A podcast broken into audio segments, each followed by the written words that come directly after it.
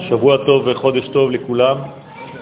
תודה רבה לבעלי הבית, משפחת שניאור, שיהיה שפע וברכה בכל התחומים שאתם עוסקים בהם.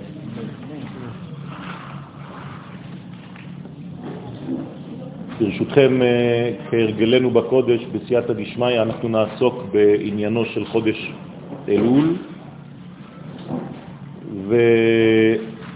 ונראה כבר מתחילת הדברים שכיוון שהעולם נברא בחודש הזה, לפי דברי חז"ל, הדבר פשוט מגלה לנו שהחודש במהותו, ביסודו הפנימי, מתאים למעבר בין ערכי השמיים ובין ערכי הארץ.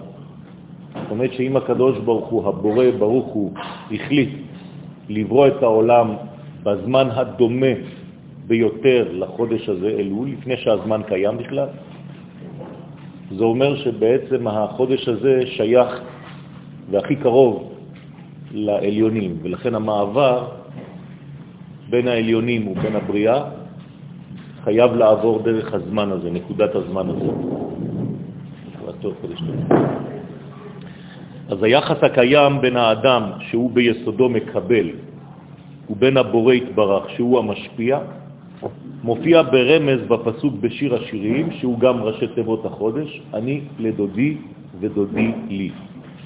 זה לא איזה מין סיפור אהבה פשוט שאני שייך והוא שייך, אלא שהאני שזה בעצם ספירת המלכות, שזה הפנימיות של עם ישראל, הנשמה הכללית שלנו, שייכת לאלוהות. הדוד הוא הקדוש ברוך הוא. אני זה לא אני. האני זה הפנימי, זה התוכן, זה הכלל. יש uh, מאמר מפורסם ברב קוק, ואני בתוך הגולה. כשהאני שלי נמצא בתוך הגולה, אני בעצם אבוד. כלומר, כשהמציאות הפנימית שלי, הנשמתית שלי, המלכותית שלי, לא נמצאת מאוזנת ולא נאמנה לשורשה, אז יש גלות. ולכן האני לדודי ודודי לי זה הסכמה דו-כיוונית של השתייכות. וההשתייכות הזאת גם דורשת, כי אני לא סתם אומר אני שייך לחבר שלי. פה מדובר בערכים עליונים מאוד. כלומר, האני שהוא עם ישראל, המלכות של עם ישראל, השכינה שייכת לאלמנט המוחלט. זה נקרא דודי, זה לא דבר של מה בכך.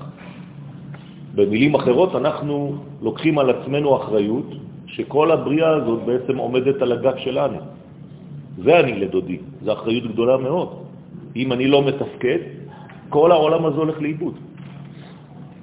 לכן הבחירה שיש לו לאדם לקבל בהכנעה פשוטה את העובדה, כי זאת עובדה, אבל אני לא חייב לקבל אותה, אני יכול לחיות אחרת. זו עובדה שאני שייך לו, כי היא נבראתי. אבל לקבל את זה באהבה וברצון ובהכנעה ובכוונה, שהאני שייך לדודי, לדוד העליון, שהוא חלק אלוהה ממעל ממש, אני צריך להבין שהנשמה שלי שייכת לדוד, מולידה תגובה עליונה, שתוכנה הוא ריבוי הטוב על אותו אדם, בסוד ודודי לי. זאת אומרת, לא רק שיש שייכות, אלא שיש בעצם התעצמות של הקשר. הקשר לא נשאר באותה רמה, הוא כל הזמן הולך וגדל. פעולה אלוהית זו מזככת את כל מה שקשור לחומר הגופני שלו. זאת אומרת שכשהדודי לי, כשהוא מתגלה בי, הוא מנקה אותי. זה לא חד פעמי. זהו, אני יודע שהדוד של שייך לי, ונגמר הסיפור. לא. כל פעם שבדודי לי, אני מזדכך יותר, אני, אני מתנקה יותר, אני גדל יותר. ההתבטלות הבכירית של האדם כלפי העליונים מזככת בו את החומר האנושי. וזה נקרא, כן, באינפורמציה הכללית, בוא נגיד שזו נוסחה של אני לדודי ודודי, זו הנוסחה של עם ישראל. אני שייך לאינסוף והאין סוף מעביר דרכי את ערכיו, בשביל העולם כולו. אז יש עובדה שאני במולד נולדתי שייך לו, אבל יש אחרי זה בחירה שאני רוצה להשתייך לו. ואם הייתי יכול להחליט בזה, הייתי מחליט עוד פעם. ספר אמרי אמת קושר בין חודש אלול לבין בריאת העולם. שם נאמר שבכ"ה באלול נברא העולם על ידי התורה. כמובן שלא מדובר שם במושגים של זמן, כי לא היה זמן, אבל בהתאמה, כן? אלא בהתאמה פנימית בין הזמן שעתיד להיות, שהוא נקרא חודש אלול, בתכונה שלו, ובין ערכי האינסוף. במילים אחרות, אם אני מחפש במערכת הזמן נקודה של זמן שהיא הכי הכי הכי קרובה לנקודה שאין בזמן, זה חודש אלול. אפשר לומר שבחודש אלול יש ואין זמן. אנחנו אפילו יכולים לקרוא את זה במילה אלול. זה לא ולא. כלומר, אין ושייכות באותו זמן. ככה כותבים אלול. מצד אחד זה לא זמן, מצד אחד זה שייך לזמן. מצד אחד זה אנושי, מצד אחד זה אלוהי. כמו משה רבנו. משה רבנו כתוב עליו שהיה חציו ומעלה אלוהים, חציו ומטה בן אדם. אותו דבר בזמן הזה. אפשר לומר שחודש אלול, חציו ומעלה אלוהי, חציו ומטה שייך לאנושות. חודש אלול בכללותו ויום כ"ה בו הוא הציר המחבר בין מה שקדם לבריאה ובין כל מה שנברא. שם הקדוש ברוך הוא מעביר מהאינסוף לחומר הראשון. דבר עצום. החומר הראשון בבריאה התגלה בקפה באלול.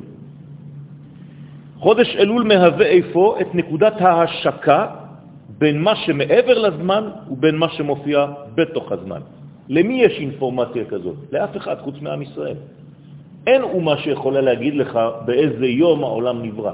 תגלה את זה היום למדענים, הם משתגעים. זה פשוט אינפורמציה שיום אחד תופיע לכם באינטרנט, המדענים הכי גדולים בעולם גילו שהחומר הראשון הופיע בתאריך הזה. אנחנו יודעים את זה כבר מזמן. לפי זה יוצא כי החיבור הגדול ביותר בין עולמנו הגשמי ובין הרעיון שקדם לעולם הזה נמצא בנקודת הזמן המיוחדת, כ"ה לחודש אלול. זה נקודה של רעיון שהופך להיות מעשי. חוכמה פועלת. כולם בחוכמה עשית, כ"ה לחודש אלול. על היום הזה נאמר כולם בחוכמה עשית. מלאה הארץ קנייניך. לא בכדי, מזל החודש הוא בתולה. כוח ההתחדשות והחזרה לסדר המקורי, כן, קוראים לזה קוסמוס. קוסמוס בלועזית זה סדר. זה לא יקום, זה סדר ביקום. זאת החזרה בעצם לסדר המקורי, כי אם אני חוזר ליום ההולדת, מה קורה ביום הולדתו של בן אדם?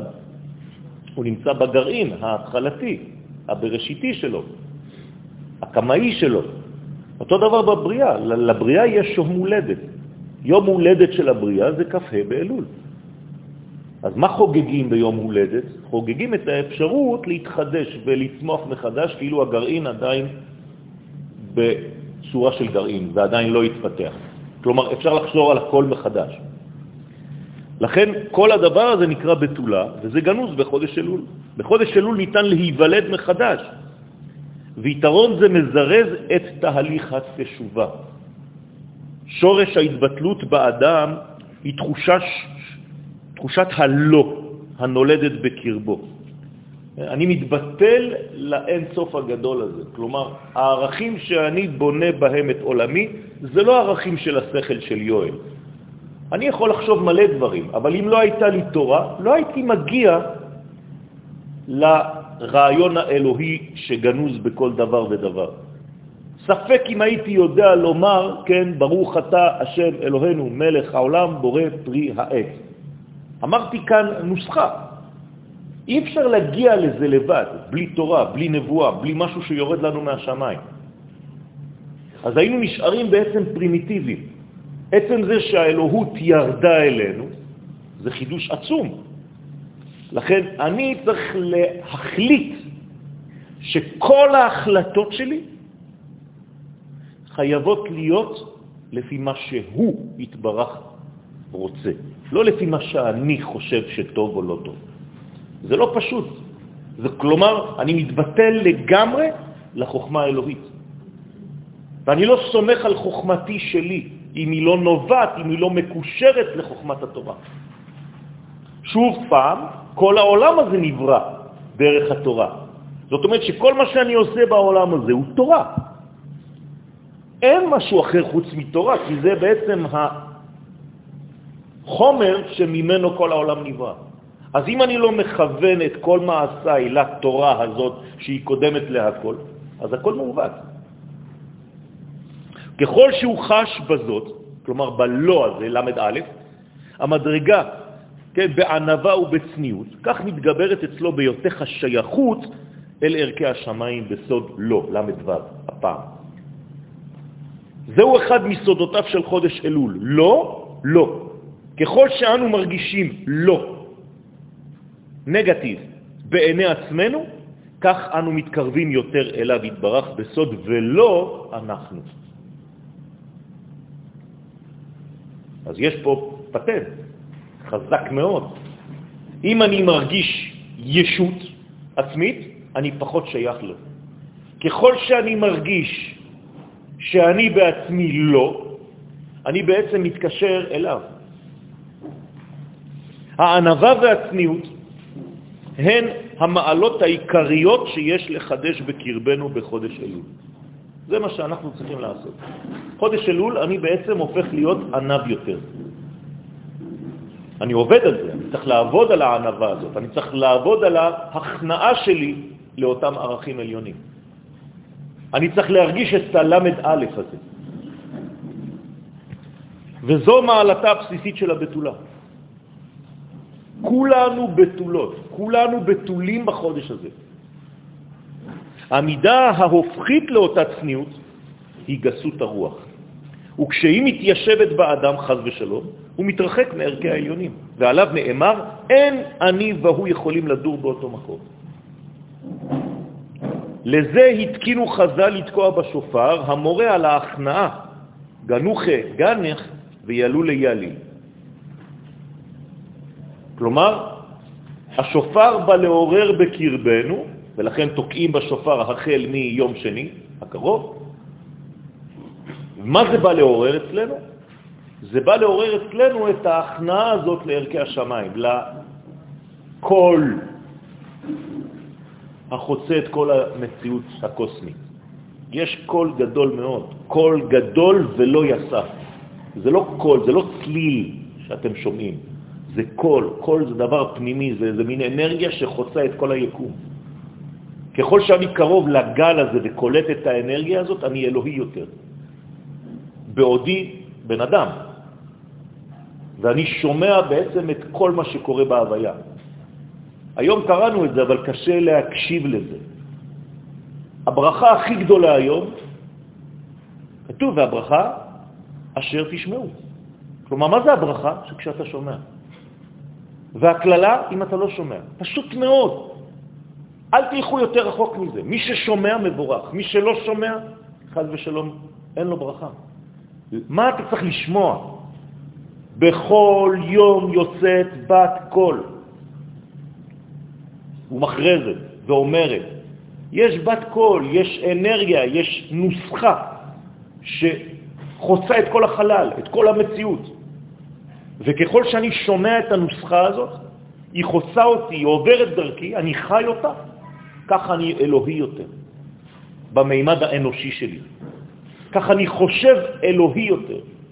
במקום שאנשים יחשבו עם השכל של עצמם בלבד, לי ניתנת מנת יתר אלוהית, ואני הופך לאט לאט להיות נביא. אני כבר שומע את מה שיש לו לומר לי, לא את מה שאני ממציא לעצמי. וכפי שאמרו בירושלמי, הרי אנו חשובים כבהמה אם לא תרחם עלינו. זאת אומרת שבעצם יש כאן מידה של הכנעה של לדעת איפה המקום שלי בכל היקום הזה, בכל, ה... בכל עולמי, בכל המציאות. מי אני בכלל בכל הדבר הגדול הקוסמי הזה? אז אני לדודי הוא סוד השלמת המגמה של קבלת עול מלכות שמיים על עצמנו. לקבל עול מלכות שמיים זה לקדש את השם שלו בעולם. לקדש את השם זה לא פשוט. זה אומר שאני מקדש את הערכים העליונים. אני מקדש את האלוהות, את כל מה שיוצא ממנו, את כל הגילויים שלו, זה נקרא שם. אני חי לפי אותם דברים, כלומר אני נותן להם משקל, אני נותן להם כבוד, כובד. זה נקרא כבוד שמיים. לכן הקדוש ברוך הוא בא לעזרתו של כל מי שחפצים באופציה הזאת. הוא מזכך את חומריותם בסוד ודודי לי. זאת ההבטחה האלוהית. אתה עושה את העבודה, את החלק הראשון של אני לדודי, אני, הקדוש ברוך הוא מבטיח לך, ואני לא משקר. תעשה ותראה. אם אתה קובע לעצמך שאתה שייך לדוד הזה, בכל הערכים שלך בחיים, יש לך תשובה אלוהית, ודודי לי. אין אפס. לא יכול להיות אחרת. והקדוש ברוך הוא לא משנה שום דבר, אני השם לא שניתי. אם הוא קובע אמת כזאת, תבטחו בו שהוא מקיים אותה. אתם רק יכולים להצליח בזה. כמובן שחלקו של האדם בכל התהליך הזה נעוץ בחיזוק יראת השמיים בקרבו. זה נקרא אני לדודי. זה לא סתם אני שייך, בטח שאתה שייך, אתה גם לא יכול לעשות אחרת. לא, אבל אני מחליט להיות שייך ואני מגביר את השייכות הזאת. אני עושה הכל כדי לשמור על השייכות הזאת, על הקשר הזה. זה נקרא יראת השם. וכגודל המאמץ האנושי לשמר את יראתו ואת קבלת עול מלכות השמיים עליו, כך פועלים עליו מלמעלה לזכך ולעדן את יחסו אל החומר, אל החומריות בכלל. ראינו היום בבוקר שהחומר הוא חשוב מאוד, אבל בתנאי שהוא מעוגן בערכים של קודש. אם אני לא יודע לגשת אל החומר, החומר יכול לבלוע אותי. לכן רק דרך השותפות עם הקדוש ברוך הוא אני יכול לגשת לחומר. וזה מה שהקדוש ברוך הוא דורש מאיתנו כדי שנחיה בצורה אמיתית את החיים שמכוונים. אדם שלא מזהה את עבודתו, כלומר, זה, זה סוד החינוך. מה זה לחנך? זה לגלות את התכונה שכבר נמצאת בתוך הילד. אל תמציא לו דברים אחרים. אתה לא צריך ללכת לשום מקום, אל תשתגע. תגלה מי גנוז בתוך התינוק הזה. ופשוט תעזור לדבר הזה לצאת החוצה. זהו. מה גנוז בתוכנו? חיי עולם. נטע בתוכנו. אז תגלה חיי עולם. בתוך העולם שלך שנקראים חיי שעה. תגלה חיי עולם בחיי שעה. תגלה נצח בעולם של זמן שחולף. על פי זה יבואר מה שחידש האריזל בכוונות החודש המוכן לתשובה. הארי הקדוש משייך את חודש אלול לפסוק אחד בישעיה, מ"ג ט"ז, הנותן בים דרך ובמים עזים נתיבה, ולקחתי רק את החלק הראשון של הפסוק. מה זה הנותן בים דרך? הוא מסביר שם כי דרך מאיר בשם בן. מושגים של קבלה, לא להיבהל, אומר בעצם הארי הקדוש שהמלכות, מלכות שמיים, זאת אומרת הגילוי של הקדוש ברוך הוא הכי גדול שיכול להיות בעולם הזה, הוא נקרא שם בן. מה זה השם הזה? פשוט מאוד, מספר. בן זה בית ונון, 52. כלומר, מה זה 52? פעמיים שם השם. למה? כי כשהעולם הזה הופך להיות מראה למה שקורה בעולמות העליונים, אז זה פשוט כאילו פעמיים אותו שם. מה שהיה בשורש מופיע בתוצאה. 26 זה י' כו' כש-26 מופיע בעולמנו, זה 26 ועוד 26, יוצא 52. אז המספר הזה, 52, אומר לנו הארי הקדוש, זה סוד הדרך. אם הדרך שלך נכונה, אתה תגיע להשתקפות האמיתית בלי שום עיוות. מה שהיה בשורש זה מה שיופיע בתוצאה. לכן השם הזה, שם בן, מיוחס לספירת המלכות, ועל ידי אותה דרך נפתחים, אומר האריזל, י"ג המקורות של י"ג תיקוני דקנה. דברים גדולים מאוד, עליונים מאוד, שאומרים לי בשפה פשוטה, שאם אני יודע לשמור על הדרך הנכונה בחודש הזה, כל המערכת העליונה האלוהית, שזה נקרא בסוד, בלי להיכנס עכשיו לפרטים, 13 מידות של רחמים, או 13 תיקונים של הזקן העליון, כן? כל זה יורד עלינו, כמו צינורות של הזקן שמחברות, הצינורות האלה מחברים בין המחשבה ובין הגוף. לכן הזקן הוא בעצם מתווך בין החלק העליון ובין החלק התחתון. למה זה לא עובר דרך הצוואר? כי בצוואר יש בעיות, הרבה בעיות. לכן הוא נקרא צוואר מלשון צרות. ולפי הקבלה זה מצרים, פה זה מצרים, זה מיצר הגרון, ככה קוראים לזה.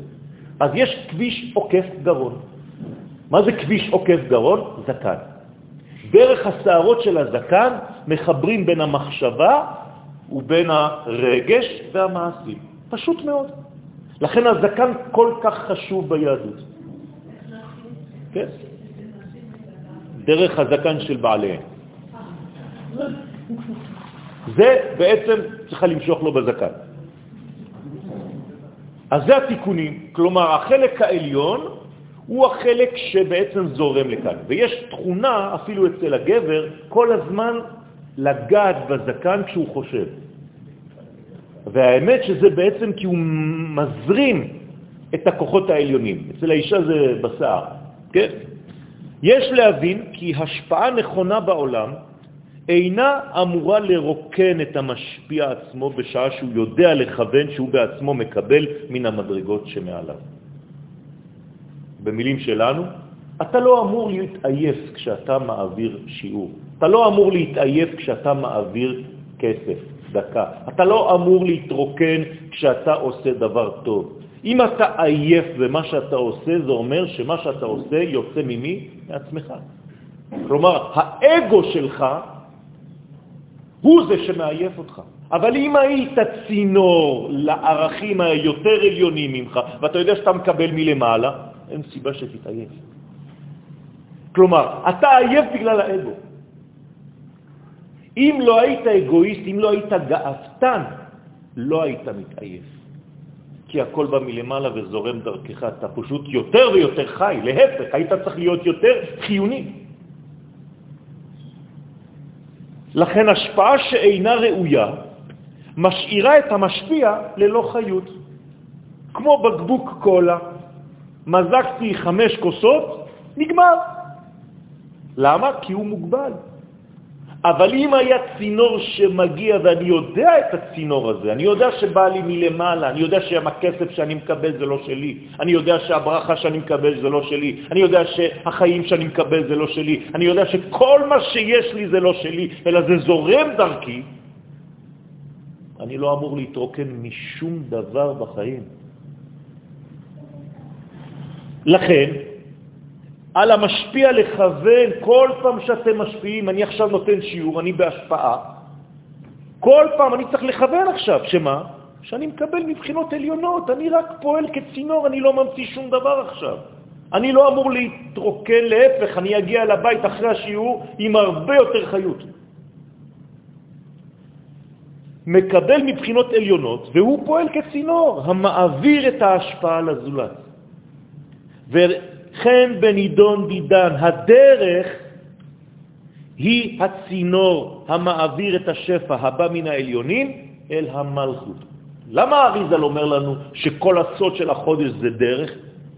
ללמד אותך את הסוד הזה, שאתה רק הדרך שהקדוש ברוך הוא משתמש בה, באותה דרך, כדי לגלות את הערכים שלו בעולם הזה.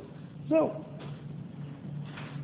ובזכות זה נפתחים על המשפיע עצמו, אותם י' ג' מקורות של רחמים. כלומר, כל הדלתות, כל הפתחים העליונים מוריקים עליי שפע עכשיו. למה? כי הם רואים שאני מעביר את זה. איך אני יכול להיות דומה לבורא? רק שאני כמוהו. הוא משפיע, אם אני הופך להיות משפיע, בתכונה הפנימית שלי, הראשונית שלי, אני קם בבוקר וחושב איך להשפיע, אני אלוהי יותר. ואז הקדוש ברוך הוא משתמש בי. אבל אם אני מקבל, רק מקבל, הראש שלי זה לקבל, אז כמה אתה כבר יכול לקבל? זה כמו הכוס הזאת. אחרי 30-40 cc נגמר הסיפור, אתה כבר בלוק. אבל אם אני פותח למטה, אני הופך להיות צינור. אז כל המים של העולם זורמים דרכי. אז הכלי האמיתי, תקשיבו טוב, זה לא כלי שהוא כזה, כמו זה. זה לא כלי אמיתי. הכלי האמיתי אין לו תחתית. הוא צינור. זה נקרא כלי אמיתי, רבותיי. זה להפוך להיות צינור, והזוהר אומר, צינור זה אותיות רצון. כי רק כשאתה צינור אתה מעביר את הרצון האמיתי. אתה אדוני אלוהינו מלך העולם שהכל נהיה טוב. יש להזכיר כי מיום י"ז בתמוז שעבר עלינו, החלו 40 ימים אמצעיים בהם ביקש משה רבנו עליו השלום רחמים על עם ישראל. אתם יודעים שמשה רבנו נפגש במרכאות עם הקדוש ברוך הוא 120 ימים, שלוש פעמים 40 יום. הימים האמצעיים של המאה ה-20 זה 40 יום מי"ז בתמוז עד שנאמר לו פסול לך, את הלוחות השניים. אחרי שהלוחות הראשונים בי"ז בתמוז נשברו, הוא עלה חזרה למה שנקרא שמיים, ושם נשאר עד שהקדוש ברוך הוא אמר לו לפסול לו לוחות אחרים. מתי זה קרה? בראש חודש אלול. שוב אני חוזר, יוצא שראש חודש אלול, וכל החודש במהותו מהו? האפשרות לתרגם רעיון אלוהי למציאות, לחומר. בחודש הזה אני יכול לפסול, ומה זה לפסול? להוריד את מה שמיותר. לפסול מלשון פסול. מה עושה פסל? מוריד חומר, מוריד חומר עד שהוא משאיר את העיקר. זה מה שצריך לעשות בחודש הזה. להוריד את כל מה שמיותר בך, כל מה שמפריע לך להתקדם בחיים. יש הרבה מפריעים כאלה, ולפעמים צריך אומץ גדול כדי להיפטר מהם, אבל זה נחוץ. כי יכול להיות שזה מה שתוקע אותך בחיים כל הזמן. לפי זה יוצא כי ביסודו של החודש הזה, בראש החודש עצמו, גנוזה התשובה הגדולה. עכשיו, ברגע שאני מדבר איתכם, זו התשובה הכי גדולה שיכולה להיות, כי אני חוזר לזהות הראשונית. אין יותר מזה, אין יותר עמוק מזה. זה לך לך, לאן אתה הולך? לעצמך, תמצא מי אתה. בעניין הדרך המיוחדת של חודש אלול עוסקת המשנה באבות. המשנה אומרת לנו, המהלך בדרך מי שלא יודע את המשנה הזאת, הוא חושב שהמשנה סתם מספרת סיפור מי שהולך ברחוב ואומר משניות בעל פה. כן, אנשים דתיים עוסקים ככה במשניות. הם הולכים לבית כנסת, מהבית לבית כנסת אומרים משניות. אבל יש לזה עומק הרבה יותר עמוק.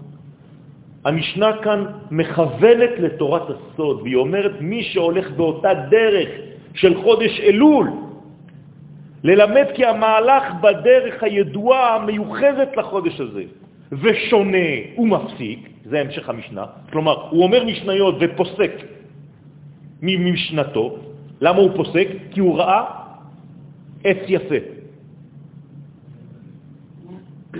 אומרת המשנה שמה, מי שהולך בדרך ושונה ופוסק בגלל שהוא אומר מה נאה ניר זה, וואי, איזה יופי, אז הפסיק עכשיו לומר משנה בגלל שהוא ראה דבר יפה ברחוב, מתחייב בנפשו. מה זה הסיפור הזה?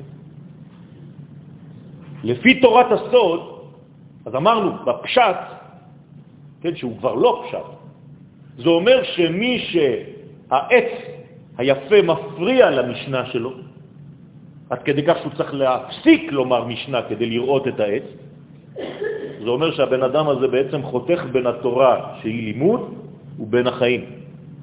אין לו המשכיות, הוא לא יודע מה זה חיים. המשנה זה משנה, כשהוא יוצא ברחוב זה רחוב. אז אל תפסיק, תסתכל על העץ היפה הזה ותמשיך לומר משניות. כלומר, תבין שהעץ הזה הוא יפה בגלל המשנה שאתה אומר עכשיו.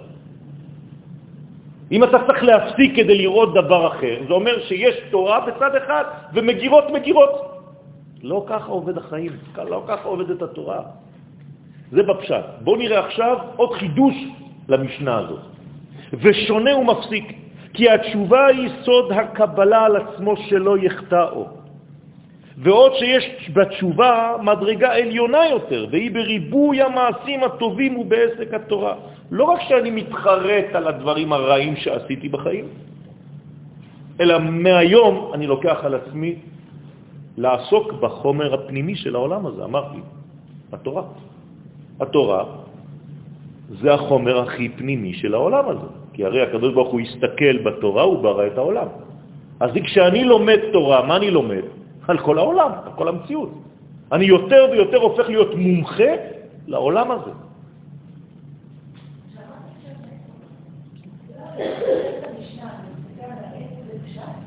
זה פשט. ככה כתוב. זה הפשט של המשנה. הוא פוסק ממשנתו ואומר דבר אחר שלא קשור למשנה. אני עכשיו הבאתי פיתור, אמרתי לכם שזה לא ממש פשט, זה כבר פירוש, בסדר? והפנייה האנושית אליו התברך בדרך, בדרך התשובה, הנפתחת בחודש אלול. והאדם חלילה אינו עקבי בתשובתו, הוא מפסיק ממשנתו. זה עכשיו הפירוש השני. כלומר, אין לי עקביות בדרך. אני כל הזמן לוקח על עצמי החלטות חדשות, ובאמצע אני מפסיק. אני לא יודע להמשיך. דרך אגב, זו מחלה לאומית אצלנו, כן? גם כשאני יוצא למבצע, יש מלא מבצעים, כן? מבצע עופרת יצוקה, מבצע חומת מגן, על אותו מוצר, כן? יותר מדי מבצעים. אולי נעשה מבצע חיסול עד גמר המלאי. פעם אחת ולתמיד. לא נמאס כבר לעשות מבצעים? אז אנחנו תמיד מפסיקים באמצע. ומי מכתיב לנו אם אדון ירון שניאור ילך למילואים או לא? האויבים שלי. פוס, היום אני תוקף. אז גם אני תוקף. לא, לא, אז אני לא תוקף. איזה יופי. אני תוקף יומיים, מפסיק, עד שתירגע קצת. מחר אני מתחיל עוד פעם, אתה מגייס מילואים? אני אומר, סוף, הפסקת אש. מה יותר טוב מזה? מה זה, בדיחה? מי אנחנו? מי אנחנו? לכן מפסיק ממשנתו, לפי שהיצר הרע גוזר עליו להחטיאו, אז הוא מפסיק. אז זה יצר הרע. עכשיו, אדם שלא הולך לפי התורה, מה הוא יגיד? זה יצר הטוב. כלומר, היום בבוקר הוא היה זורק את החומש לפח, עם כל מה שכתוב שם. אבד, תאבדו ותכניע את כל האויבים שלך ותחסל את כל מה שצריך לחסל. בן אדם כזה יגיד, רגע, רגע, זה לא אנושי. התורה הזאת זה פסה, זה לא מודרני. אני לא יכול להתנהל בצורה כזאת, אנחנו נאורים. התורה הזאת חשוכה. כלומר, אתה יודע יותר טוב מהקדוש ברוך הוא מה צריך לעשות. ולכן אתה סובל. במקום שהדברים ייגמרו ויסתיימו, אתה ממשיך איתם וכל הזמן מעכב, מעכב את העושר שלך. אתה מעכב לעצמך בעצמך. לבד.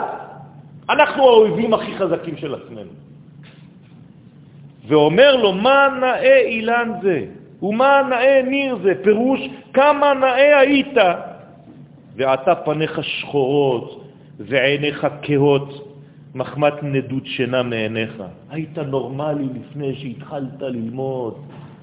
התורה שלך עכשיו הפכה אותך לאיזה מסכן, ועל ידי זה חוזר לסורו, מעלה עליו הכתוב כאילו מתחייב בנפשו.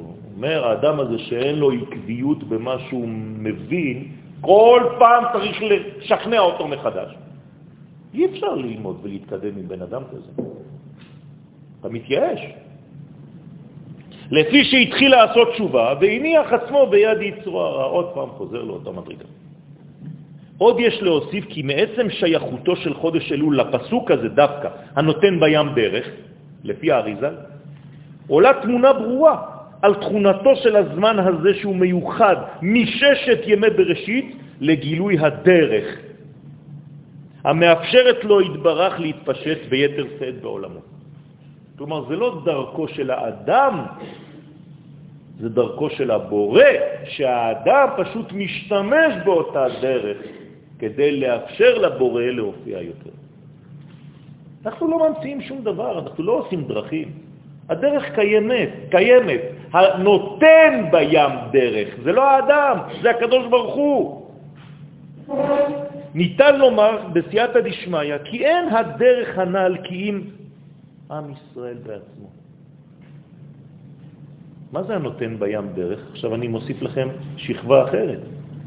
איך הקדוש ברוך הוא עשה דרך לעצמו כדי להגיע לעולם? הוא ברא את עם ישראל. אז מי זה הדרך? עם ישראל זה אנחנו. וכל העולם הזה נקרא ים, כי הכל במערבולות, הכל בצונאמי, ורק עם ישראל הוא הדרך שהקדוש ברוך הוא יכול להשתמש בה כדי להופיע בעולם. שהוא הצינור אשר דרכו מתפשטים הערכים, ערכי השמיים בעולם הזה. ועצם הבלטת הדרך בחודש אלול, מה זה אומר? שמי בולט בחודש אלול ביקום? עם ישראל. מעלה על נס את הזהות הנשמתית של ישראל המסוגלת לגלות את מלכותו יתברך בבריאה. אז בעצם אני צריך ללמוד את אותה דרך. אז אם הייתי עכשיו בשיעור רגיל, נורמלי, מה הייתי אומר לכם? תחפשו את הדרך לעשות תשובה. אבל כאן אני מגלה לכם סוד הרבה יותר גדול, רבותיי, תגלו את עצמכם, אתם הדרך שהקדוש ברוך הוא משתמש בה, היא כבר קיימת. אז מה עושים לדרך שכבר קיימת? סוללים אותה, לפעמים יש לה בעיות, התנפצה קצת, יש שמש, יש כל מיני דברים, אתה ראית שיש בעיה, תתקן, תתקן את הכביש. יוצא אפוא כי הנותן בים דרך סובב על ראש חודש אלול ועל עם ישראל כאחד. זה החג שלי, אני הדרך האלוהית. זה השער לשם. מי זה השער של הקדוש ברוך הוא? עם ישראל. צדיקים יבואו בו. צדיק אמיתי, הוא עובר דרך עם ישראל כדי לגלות את מה שהוא מגלה, הוא לא עובר דרך הפריזמה הפרטית שלו. אין דבר כזה. הזמן והנפש הללו, כלומר הזמן, חודש אלול והנפש, עם ישראל, מגלים את אופן ההנהגה העליונה בעולם. זה הנהגת השם. הקדוש ברוך הוא נוהג, מנהיג את כל העולם דרך עם ישראל, ובמיוחד בחודש הזה, אלול.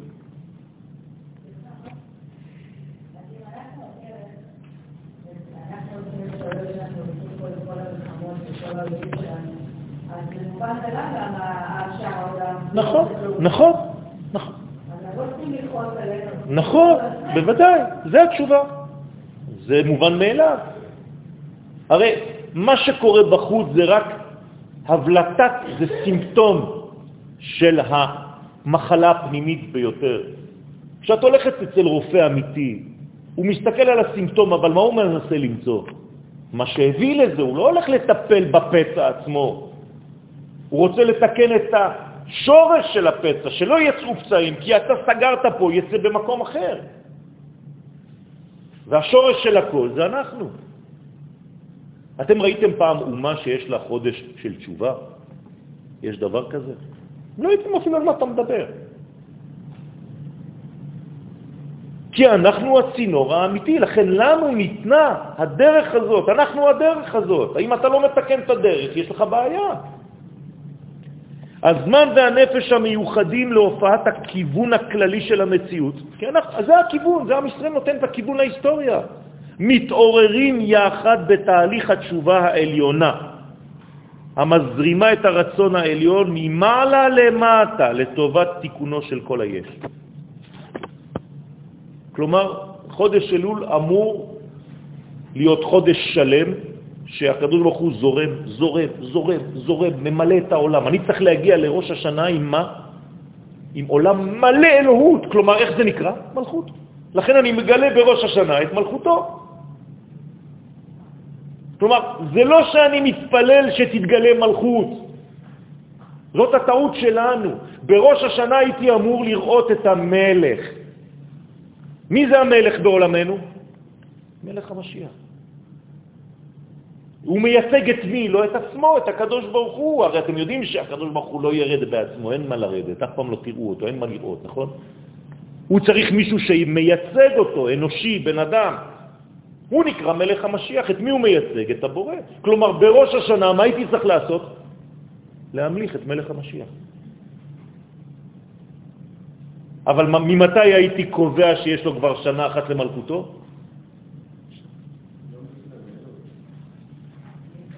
מתי זה ראש השנה למלכים? ניסן. כלומר, במשך שישה חודשים, רק שישה חודשים, בניסן הבא, הייתי אומר, שנה ראשונה למלכותו התברך בעולם. אבל אנחנו התרגלנו שראש השנה זה רק יום של תפילה, זה לא יום של מלכות. מה אתם הולכים לעשות בראש השנה? לשמוע חזן. או שהוא יעצבן אתכם, או שהוא ישמח אתכם, או שיביא אתכם לדיכאון, תלוי בסגנון. כן? כי לפעמים גם לא שומעים מה אומרים.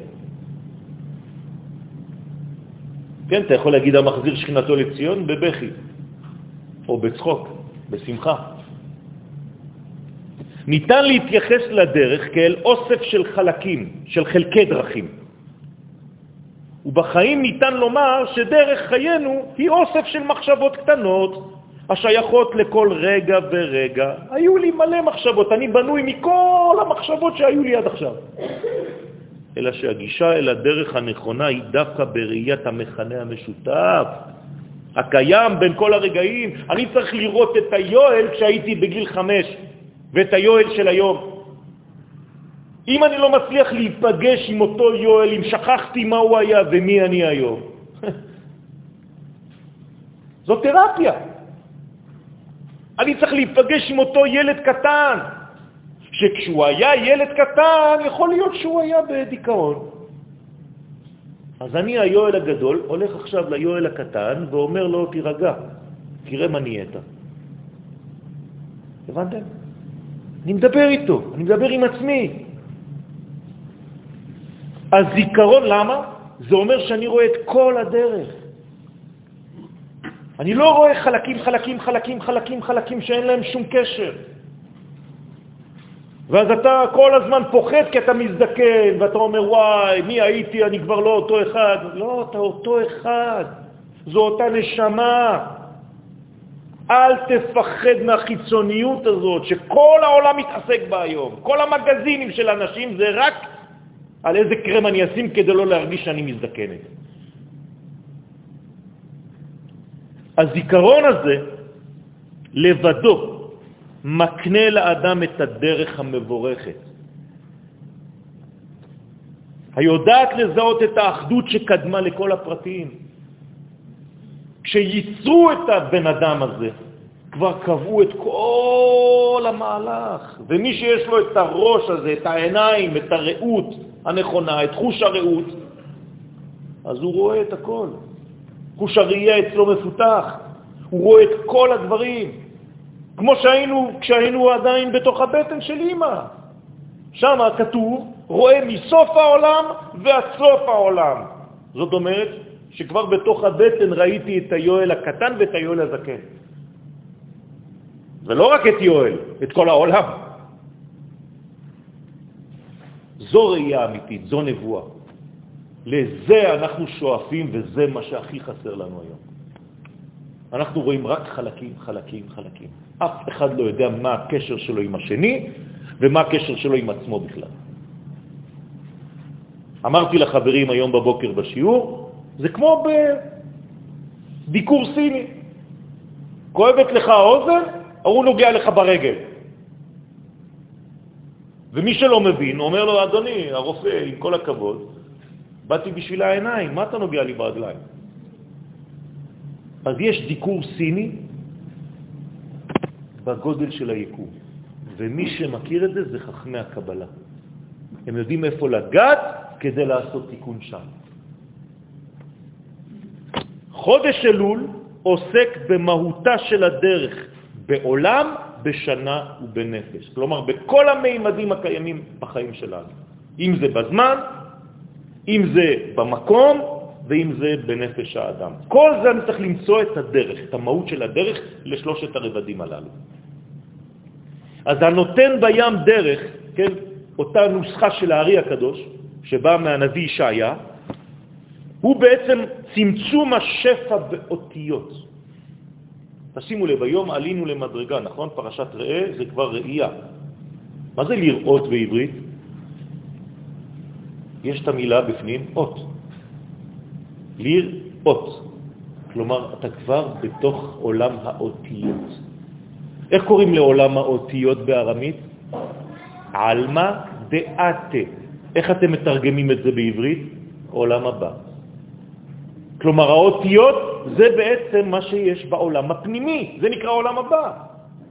הרב חרל"פ זצ"ל אומר בארץ ישראל, במעייני הישועה, שאם הייתה לנו הראייה הנכונה, מה היינו רואים פה בארץ ישראל? רק צירופים של אותיות. לא היית רואה קירות, עצים, דרכים. זה חיצוני. אתה לא רואה את הדרך, את כל הצירופים, זה רק צירופים של אותיות, של קודש. אתה לא רואה את זה, אתה עדיין חולה. תמשיך להבריא, רפואה שלמה. הרי אין לנו שום אחיזה באמת בעניינים העליונים, בשום אות ובשום נקודה או בשום קוץ. אתם יודעים, אם הייתה לנו חוכמה אפילו לראות בטעמים, כן, סיפרתי, אני חושב, ליאיר, סיפרתי לך?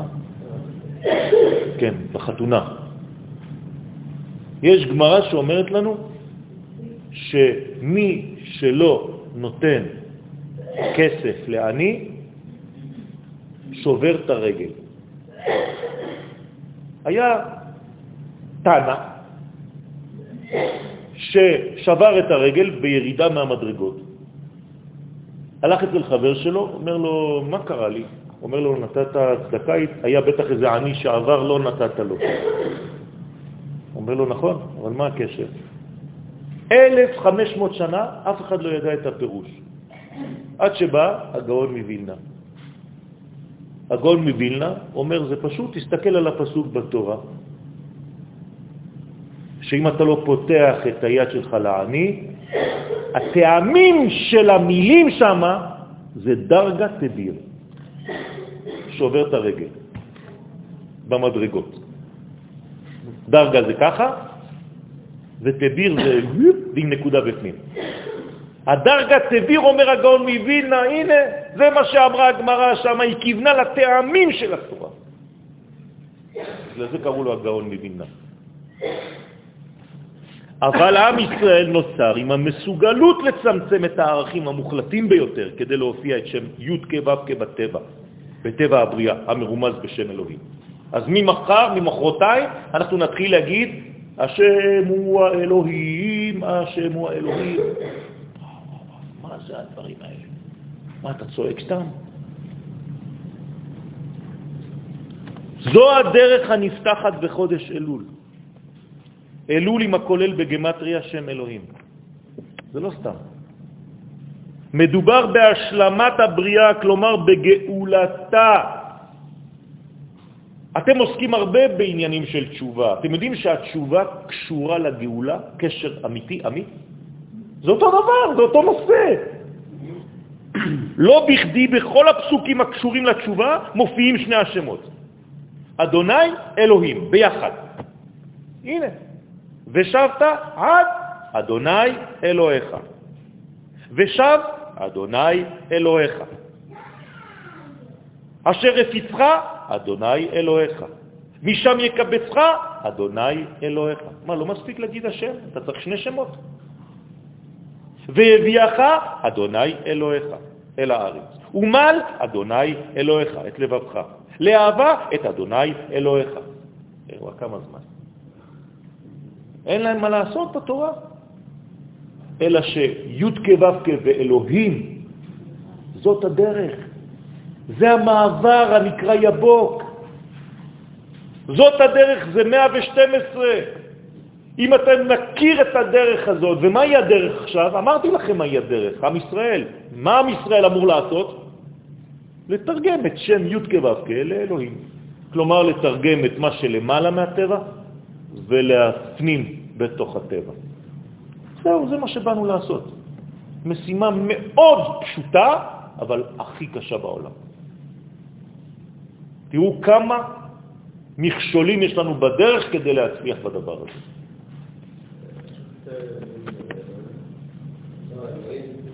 עם הכולל. כן? 68. בסדר?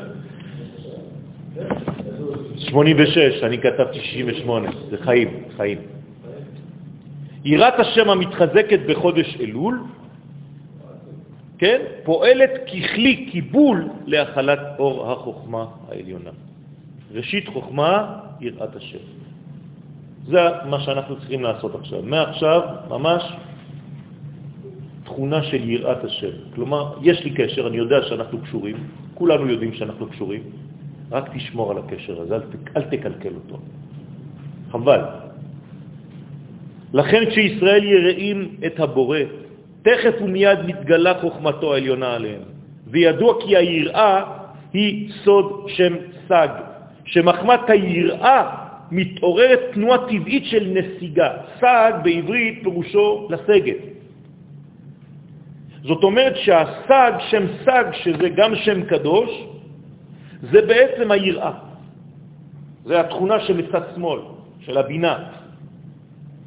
לכן, מה זה היראה? שכשאתה רואה משהו גדול, אתה נכנע, אתה אומר, ביחס לגודל כזה אני לא נכנס, אני לא מתפרץ, אני לא רוצה להראות מי אני בכל מקום ובכל מצב, כל הזמן, אני באמצע, מי בראש. תפסיקו, תפסיקו עם הדברים האלה. ודווקא כשישראל כביכול נסוג מרוב יראה, אז דווקא מתגלה, מתגלה אהבת השם בסוד שם אהיה, שהוא לשון אנא זמין למעבר. במילים אחרות, כמה שאתה בורח יותר, כמה שהקדוש ברוך הוא רץ אחריך. בורח לא בגלל שאתה לא רוצה לעשות את העבודה, בגלל שאתה בעצם ירא, בגלל שאתה בעצם פוחד מהאחריות הגדולה הזאת, ואתה אומר לו, מי אני בכלל? כדי לעשות את הדבר הזה. כמו משה רבנו, והאיש משה ענב מאוד, מכל האדם אשר על פני האדמה, אין יותר ענב ממשה. לכן את מי בוחרים? דווקא אותו. ושם זה אהיה, במילוי יודין כזה, א' ה' י' ה', עולה בגמטריה 161. והנה שם סג ושם קסה, 161, ביחד עולים למספר דרך. כלומר, מה זאת הדרך? זה הנסיגה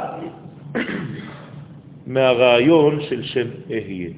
אני פוחד, אני מכבד אותו, אז אני עוצר, כמו שמשה. כתוב כשהוא ראה את הסנה, מה הוא עשה? כן? עוצר, הוא לא יודע מה קורה שם, הוא יודע מה קורה, הוא אומר, זה, זה, זה אלוהי, אני לא יכול להיכנס לשם. השכל שלי הולך לומר לי דברים אחרים. אני צריך להקשיב לאלוהות. אבל זה לא לוגי. תראה, דבר שורף ולא נשרף. זה בדיוק מה שקורה לנו. זה לא לוגי. איך יכול להיות עץ נשרף ולא נשרף? אתה אומר, זה לא ייתכן. עזוב אותי מהשטויות האלה. אני שם אש בתוך מקום, זה נשרף. לא ייתכן שבן אדם נכנס לתנור ויוצא חי. אין דבר כזה. יש דבר כזה. עם ישראל יצא מהאושוויץ, מהתנורים. אברהם יצא מאור כסדים. יש דבר כזה. לכן לא לקבוע את הערכים לפי המחשבות שלכם, רבותיי. אתם יכולים להיות נאורים ולחשוב שאתם נאורים, לחשוב שאתם הומניים, לחשוב שאתם אנשים טובים, אבל מה אתם עושים? רק פגם. במקום לעזור לאחים שלכם, אתם שוחטים אותם באהבה של מישהו שזר לכם. לכן אמרו הנותן בים דרך.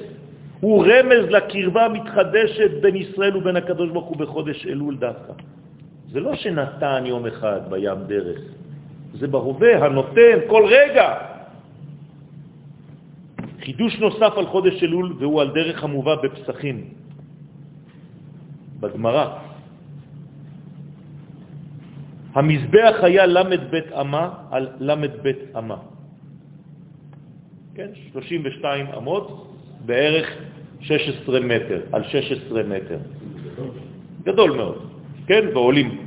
זה המזבח. והיה שם לול. מה זה לול? שבה היו מונחות קודשים שנפסלו, כגון חטאת ועולת העוף. זאת אומרת, היו בעצם קורבנות שנפסלו לקורבן, והיו מכניסים אותם לתוך הלול שם.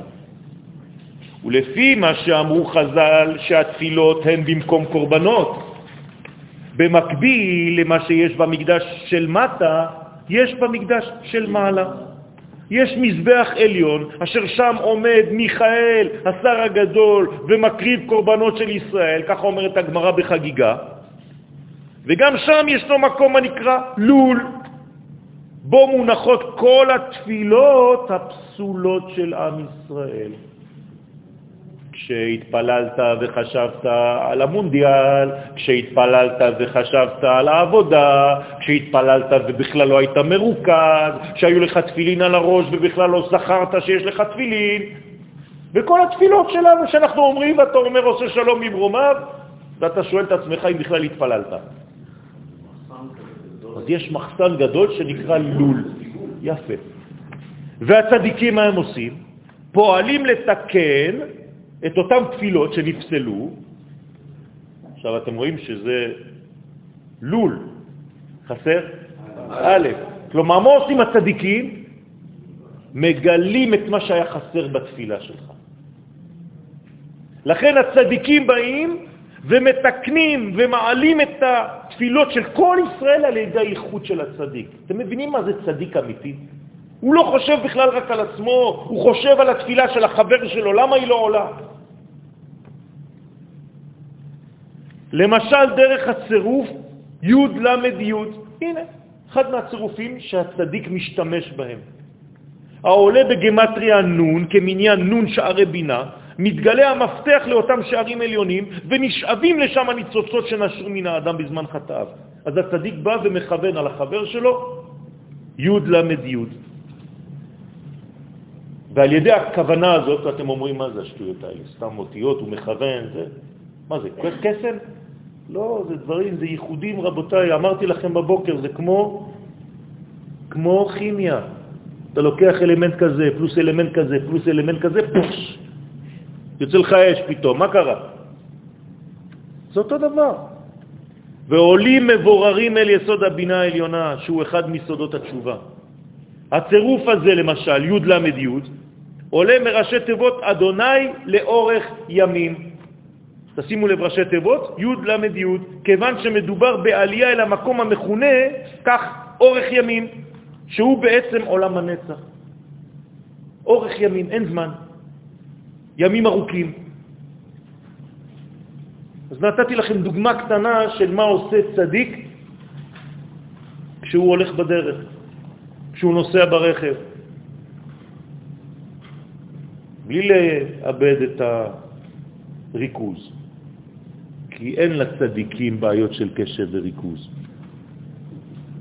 הם יכולים להיות כאן ושם, היום ומחר, איתך ואיתו. זאת התכונה של הצדיק האמיתי. אתם חושבים שהסימפטום הזה של קשב וריכוז היום הוא בא משום מקום? הוא בא בגלל שהעולם שלנו הפך להיות רק פרטים, פרטים, פרטים, פרטים. אז אתה עוסק בזה, אתה כבר לא יודע מה שם. לא יכול לעשות שני דברים. היינו אמורים לכתוב שני מכתבים לשני אנשים שונים בשתי הידיים, באותו זמן. קשה לכם, אה? עניינו של חודש אלול הוא בעצם השבת הסדר בכל מישורי היש. המדרש בתנחום המלמד בשעה שאדם עושה דין לעצמו, שופט את מעשיו המקולקלים למטה, לבד, עושה חשבון נפש, כדי לתקן אותם, הוא בעצם פותר את עצמו מעמידה בבית דין של מעלה. לא צריך אפילו לדון אותו, כי הוא עשה כבר את העבודה בעצמו.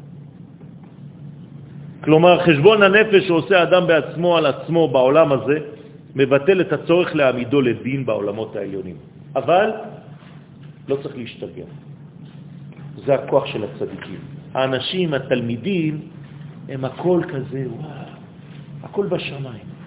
יום אחד באו אצל הרב קוק, שלחו לו מכתב, הוצאנו ספר תורה, הספר נפל, איזה תיקון עושים? אומר להם, כנראה שההיכל קטן. שהארון של הספר תורה קטן. אז תגדילו את הארון. אתם מבינים? אנחנו הפכנו להיות משוגעים. ספר תורה נפל, כולם צמים, לא יודעים מה קורה, וזה, ואולי הוא, ה, היא, הוא. אומר, לא, פשוט אין מקום לכל הספרים, אומר הרב קוק, תגדילו קצת את ה... והוא גם צוחק עליו, אומר לו, אחרי הרבה כוונות שעשיתי, ראיתי שהרוד שלכם קטן מלהכיל את כל הספרים שהיו בו, וכנראה שבגלל הצפיפות אז הוא נפל. ממש עם חוש הומור, פשוט נקרעתי אתמול. אתם מבינים מה עושים? אז אם לקחתם דבר שלא צריך לקחת אותו, אם עשיתם דבר שלא צריך לעשות אותו, אל תלכו לכותל במשך 40 יום לעשות תיקונים שאני לא יודע על מה, לא קשור בכלל למה שאתה עושה. עשית משהו לחבר שלך, תלך לחבר שלך, אל תלך לכותל, לא אכפת לו מהכותל. תתקן את מה שעשית עם החבר שלך, מה אתה מבלבל את המוח? תיקונים וזה, וכולם מתקשרים אליך, אתה רוצה שאני אעשה לך תיקון על זה ועל זה ועל זה? לא. מה אתה עושה תיקונים? תתקן, אתה יודע בדיוק מה עשית. מה אתה לך לעשות את זה 40 יום כל מיני דברים, ותקרא את זה ותקרא את זה וזה? תפסיקו להשתגע, רבותיי. הדברים הם פשוטים, הם בעולם הזה. זה לא בגלל שאנחנו לומדים דברים פנימיים, שזה שיגעון, שזה מוריד אותנו מהמציאות. המציאות היא פשוטה. כן, בדיוק, זה בא מהנצרות. אתה יושב שם, והוא אומר לו, ספר לי, והוא מספר לו הכל, והוא אומר לו, אתה אתה מחופר, הכל בסדר, זהו, סיפרת, הכל טוב. אני יכול להתחיל מחדש? כן, תבוא שבוע הבא עוד פעם לתקן. אז יהי רצון שנמצא את הדרך שכבר קיימת. היא קיימת, רבותיי, רק להסיר את הפילטרים. יש כמה פילטרים בינינו ובין הדרך הזאת. רק להסיר. איך מסירים אותה? קודם כל מבקשים. קדוש ברוך הוא, גל עיניי והביטה. תוציא ממני את כל מה שמחשיך. אני לא רואה את המציאות באמת. משגעים אותי, כל האינפורמציות, כל החדשות האלה. כל היום מספרים לי סיפורים. הלא נורמלי הפך להיות נורמלי. אני עכשיו בן אדם לא נורמלי ברחוב.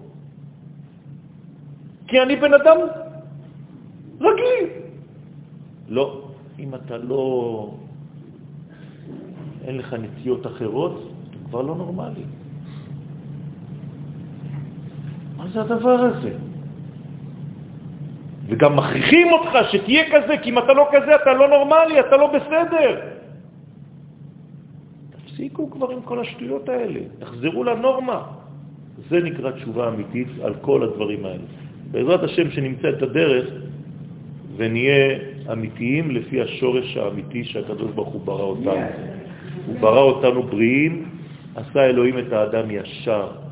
תפסיקו עם כל החשבונות האנושיים האלה שרק מרחיקים אתכם מהישר הגדול הזה. חודש טוב.